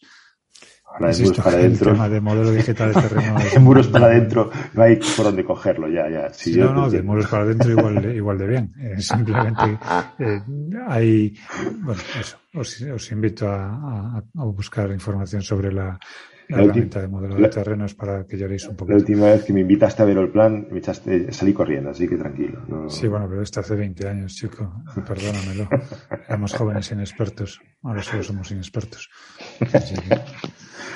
Eh, digo, mm, a ver, puntos de mejora siempre hay. En, en Allplan, eh, desde tiempos inmemoriales, la, el, mayor punto de, de, de mejora que tiene es el, el servicio técnico y el servicio de soporte y la, la parte de marketing. Porque yo no puedo dar crédito a que teniendo una herramienta tan buena la tengan tan, tan maltratada a, los usuarios. Eso en Allplan. En edificios, la lista de dependientes, creo que Antonio Fernández, uno de los eh, bueno, más activos miembros del grupo de, de edificios en español en LinkedIn, tiene más que una lista, un rollo de papel higiénico lleno de notas en las que pueden mejorar el software. Papel de cocina. O el plan sí tiene una, una, parte, yendo ya al modelador, una parte en la que yo creo que puede, podría dar pasos muy importantes y además que, que, estoy convencido que el mercado sí los acogería de buen grado, que es la gestión de nubes de puntos. Vale que la puede hacer a partir de, de, la, de la activación de un plugin que las gestiona, pero primero, ni las gestiona de una forma realmente eficiente, ni es una herramienta que, que puedas permitirte tener alejada del núcleo de tu software.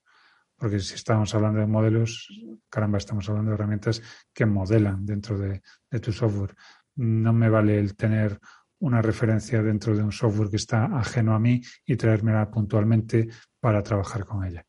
Eh, vale que sea lo que hacen otros con, sus herramientas, pero no creo que sea el camino. Y en, y en ACA, pues ya te digo, la lista es interminable. Yo, por favor, por favor, por favor, con que tengáis solo la, el, el, detalle de poner el gestor de impresión, ya prometo estarme callado el resto del año. Pero dentro de Revit hay muchas cosas que, desde una, desde una mirada crítica, ¿de acuerdo? Eh, hay cosas que se pueden hacer, pero no de la forma óptima. Mm, a mí me vendría muy bien, y lo digo con toda la franqueza, eh, conocer en profundidad cómo funcionan los otros dos programas. En ese sentido, eh, por ejemplo, Archicad o el plan, yo recuerdo haberme sentado con, con el profesor de Archicad de mi academia hace ya varios años, con los ordenadores, porque siempre me he encontrado con que el que sabe mucho de un programa sabe poquito del otro y piensa que no se puede hacer. Eh, y es totalmente natural.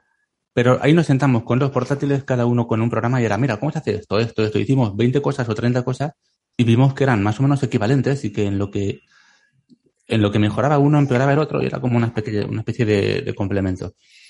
Entonces, yo voy a deciros cosas que creo que en Revit tienen margen de mejora y es posible que eso esté resuelto en Archicad o que esté resuelto en el plan, pero también nos llevaríamos sorpresas en el otro sentido. Es decir, algo que estéis acostumbrado a hacer en el plan o en Archicad con uno, dos, tres, cuatro pasos, quizá eso se hace en Revit con uno o viceversa, ¿no? Entonces, yo aquí voy a destripar la o, con Dynamo. O con Dynamo. Dynamo se puede hacer todo. Casi todo.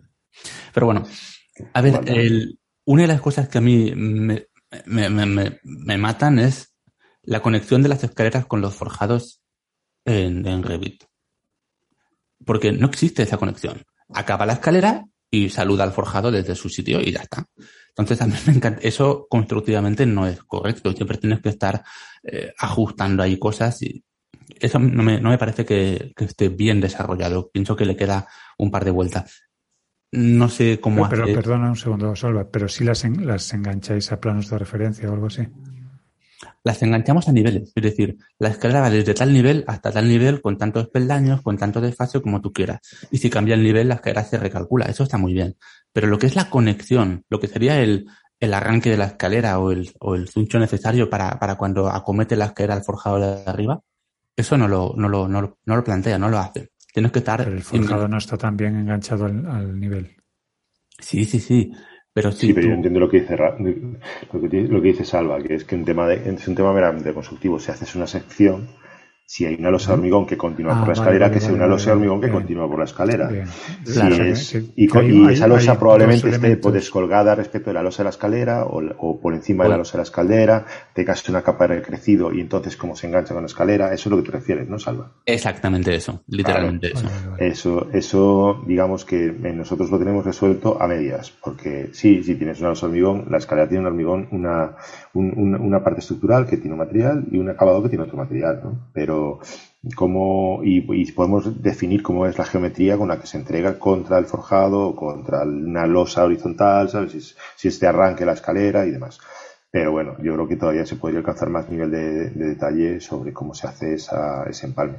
Eh, no, es, son estas cuestiones que son realmente complejas. Me parece que lo que estás demandando es muy sencillo, pero es muy complejo. Déjale que siga, déjale que siga. sí, pues mira, te, iba a ir al rescate, pero no, no, dale, dale. Nada, solamente por haberme cedido la palabra de Belio, voy a decir una cosa que tiene una, no me pidas dos, una que tiene Allplan mejor que Revit. y es, no, una de las cosas que sí que envidio, vamos a decirlo así, y es eh, los revestimientos automáticos. El poder hacer clic en una estancia y que te coloque los revestimientos. Vale, los locales. Los locales. Vamos, es, una herramienta brutal. Vamos a decir que yo estoy contigo ahí, Salva. Me encantaría tener eso. Al César lo que es del César. Entonces eso, eso, es. muy bueno y a mí eso me encantaría. De hecho, hay, hay de Dynamo que lo hacen, pero no está de forma nativa en Revit. Y a mí me gustaría que eso es algo muy normal y, y se, se pudiera poner. Lo pienso cada vez que veo un modelo IFC en el que han modelado la pintura. Digo, Dios mío, Dios mío, Dios mío. No, claro, eso es que bueno, hay, No, yo quiero decir que en una guía unifamiliar, mm, curarte los detalles constructivos de cómo se resuelve el alicatado para que tenga una determinada presencia o prestancia, pues hombre, te lo puedes hacer, pero si estás haciendo un hospital, evidentemente, pues tienes un problema si tienes que hacer eso con cada uno de los locales. Es brutal, ¿eh? Mm. Claro, eso es, eso efectivamente es algo que a mí también me gusta. Bueno, para el que no lo conozca, los locales es la forma en la que se definen los acabados, también más cosas, pero básicamente en la, que se definen los acabados en, en, en Y eso te permite pues hacer cosas como eh, decidir que un acabado llega pues a una altura, otro llega a otra, que intercambiar eh, distintos acabados entre elementos y copiarlos o llevarlos, tenerlos como referencia de, una estancia a otra. Yo, siguiendo con los deseos para Papá Noel. Eh, no, espera, que siga, que siga Salva diciendo cosas. Solo tengo uno más. Solo tengo ah, uno bueno, Que quiero saber si también lo hacéis, si en vuestros programas se pueden hacer o no. El, eh, funciona distinto en cada programa, así que eh, en Revit tenemos las topografías y cuando tú quieres vaciar una topografía para hacer una excavación o lo que sea, se utiliza una cosa que se llama el building pad en inglés, ¿de acuerdo? Que es la plataforma de construcción en español. Entonces es una especie de suelo y donde está el suelo te vacía lo que hay topografía hasta la cota que tú le digas. Pero ¿qué pasa cuando tienes un sótano y encima del sótano vuelves a colocar tierra? Eso en Revit no está bien resuelto porque no, no se puede hacer bien. Tienes que inventarte, o el método habitual es inventarte un suelo con la forma que tenga tu topografía apoyado encima del, digamos, del forjado del sótano. ¿De acuerdo? ¿Entendéis más o menos la imagen de lo que estoy contando? Sí, perfectamente. Pues tienes un relleno sobre ese. Ese, ese, relleno no está, al menos en las versiones hasta ahora de Revit, tú no lo puedes hacer directamente. Tienes que buscarte una película. Con Dynamo yo tengo un nodo que me lo, o sea, un nodo no, tengo una definición que me monté para, pap, pap, hacías el suelo y te recogía la topografía completa y, todo estaba bien. Pero de nuevo tienes que recurrir a, a trucos de cosas que el software no resuelve de forma nativa y pienso que esto debería ser algo súper interesante. es, es, uno de los, es, una derivada del problema de, de, lo que hay extramuros, que es un problemazo, un problemazo ¿no? Eh, nosotros lo que hacemos es operaciones booleanas. Yo puedo coger, ¿sabes?, a una malla de terreno, porque nuestros terrenos son sólidos, no como los vuestros, eh, pues coger y extraerle el volumen de lo que sea ese sótano. Y yo me cojo ese volumen que he extraído, que además es un, se hacen operaciones no destructivas, yo conservo los dos, y ese lo guardo en una capa que queda oculta y que solo lo dejo como elementos auxiliares que mm, después no computaré a la hora de exportar el modelo, sacar, sacar el relleno o demás. Y el relleno, no, si tengo una operación booleana de sustracción, no, ya no tengo que hacer nada, simplemente el resto el volumen de, de, lo que es el sótano. No es, no puedo hacer operaciones booleanas en las que. Salva decía que mm, generaba el hueco del sótano y después rellenaba encima. Ya, yo no tendría que rellenar, yo hago una operación de sustracción. A un sólido le quito uno interior. Incluso podría hacer una, una, operación de sustracción con extrusión hacia arriba, es decir, o hacia abajo, es decir, que coja el contorno envolvente de ese volumen y lo extruya hacia arriba y hacia abajo y eso sea lo que reste. Pero en el caso que me pide Salva sería una sustracción simple. Yo tengo un volumen grande al que le quito un interior pequeño. Y ya está. Vale, vale. Y en caso de ya mucha necesidad de ser detallistas, pues lo que sería hacer microterrenos, es decir, ir completando con terrenos lo que vas quitando y poniendo por encima de otro sitio. Pero vamos, en principio lo que qué lindos los terrenitos. Los terrenos son una, son una maldad. Eso es, el diablo, el diablo ese día poseyó al programador y dijo, vamos a buscar cómo joder al usuario. Preguntadle a Carlos Enrique Pedro Zaustado eh, que os enseñe cómo se gestionan los modelos de terreno en, en Alplan. ¿Que quieres terraplén? Terraplén. ¿Que quieres desmonte? Desmonte. ¿De qué ángulo? ¿Entre qué puntos? ¿Cómo lo quiere usted? Yo, sí tengo que confesar que no tengo esas herramientas. No tengo una herramienta de desmonte ni la herramienta terraplén. Después dices, bueno, y ahora, ahora dibújame las curvas de nivel, claro. Claro, claro, sí, sí. hay plugins, hay plugins que cuestan, hay plugins como Architerra que te lo hacen, ¿sabes? O sea, te hacen, te calculan desmontes, terraplenes, te tiran un, Claro, que tira, te tiran una carretera y te van calculando el, movimiento de tierras que tienes que hacer. O sea, sí, sí, claro. te digo, dibújame la carretera con este eje y este ancho. Y donde haya des, destierre, haces el destierre, donde haya Eso eh, es. terraplén, haces el terraplén. ¿Qué ángulo y de terraplén y, me haces la, pues y le haces la carretera con este perfil, ¿sabes? con este perfil de sección. Y me sacas los perfiles cada cuánto, pues cada, cada mm, metro, cada eso es, y, y, y, el perfil en un plano claro, pero no. Pues ahí, entra, ahí entra en juego la cantidad de, programas del ecosistema. En Autodesk tú tienes el InfraWorks y el Civil que hacen todo eso de forma específica y mejor. Han, compartimentado. tampoco es que se integren demasiado bien con entre sí. El InfraWorks como modelo de coordinación sí, y el Civil cada vez también. Y las, pero, pero es cierto que lo han hecho quizá demasiado compartimentado. Si fuera un, un Open Beam como queremos, sería mucho más cómodo trabajar. Pues vamos. Bueno, Cierra pues, Rogelio, que si no esto se nos va. Sí, aparte a mí me, van a echar de extranjera. Me van a echar del hotel, que yo estoy grabando desde un hotel hoy, o sea, aquí imaginaros. Es la hora, de, es la hora, para que lo sepáis, queridos oyentes, es la hora en la que me viene a recoger para llevar, para echarme fuera de aquí. Así que nada, eh, llegamos al final de este episodio. Este es nuestro humilde resumen de estos últimos años de desarrollo de nuestro software. Quieto, estoy haciendo una conclusión de. Ah, vale, que viene después. Claro. En algunos aspectos esta evolución ha sido significativa, en otros, como hemos visto, queda camino por recorrer y por mejorar. Y vamos, estoy seguro de que lo harán porque la competencia en el desarrollo, en los software de autoría cada vez es más interesante.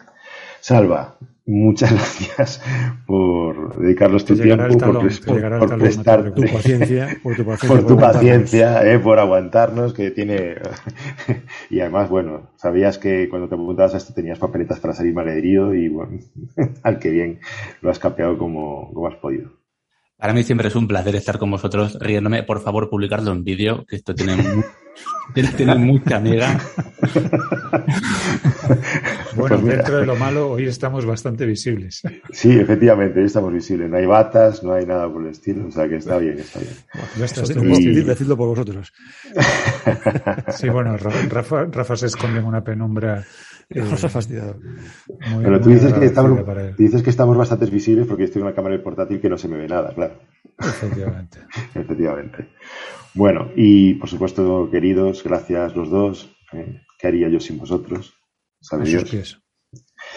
Y nos despedimos, nos despedimos. ¿Quieres que Rafa Tenorio te lleve de la mano en tus primeros pasos con Blender? Espera, Rogelio, porque hemos hablado de Blender varias veces, pero en este episodio, curiosamente, no has hecho mención ni a Enrique Dance ni a Kahneman. No, a Kahneman, Kahneman, Kahneman, Daniel Kahneman, Kahneman, que para que lo haya dicho tantas veces que no te lo sepas todavía. Bueno, tú te has leído tantas veces los libros de Enrique Dance y no sabes los títulos, pues ¿qué soy Perdona, pero ah, lo que pasa es que mi memoria es una puta mierda, pero recuerdo que tú has hecho, recuerdo, recuerdo, recuerdo que tú hiciste una peor. Es posible, yo meto la pata con, con gran... Sí, hiciste una peor, la buscaré, lo buscaré en mis notas, que yo lo tengo por, por ahí apuntado. Sigo, sigo. ¿Quieres participar de una comunidad donde se comparten fuentes de información, conocimiento y oportunidades laborales y de negocio? ¿Quieres que estos de BINRAS monten un curso de formación sobre una herramienta ultra específica como IPC.js o Mamba, imposibles de obtener en ninguna academia al uso? Pero sobre todo, ¿quieres compartir espacio con los mejores profesionales BIM en habla hispana y encontrar un lugar en el que hasta la consulta más extraña encuentra respuestas? Entra en bimras.com barra insiders y únete a la comunidad BIM donde se cuece lo mejor del BIM en español. Un saludo y hasta el próximo episodio de BIMRAS Podcast, el podcast sobre BIM que Chuck Norris no se atreve a escuchar.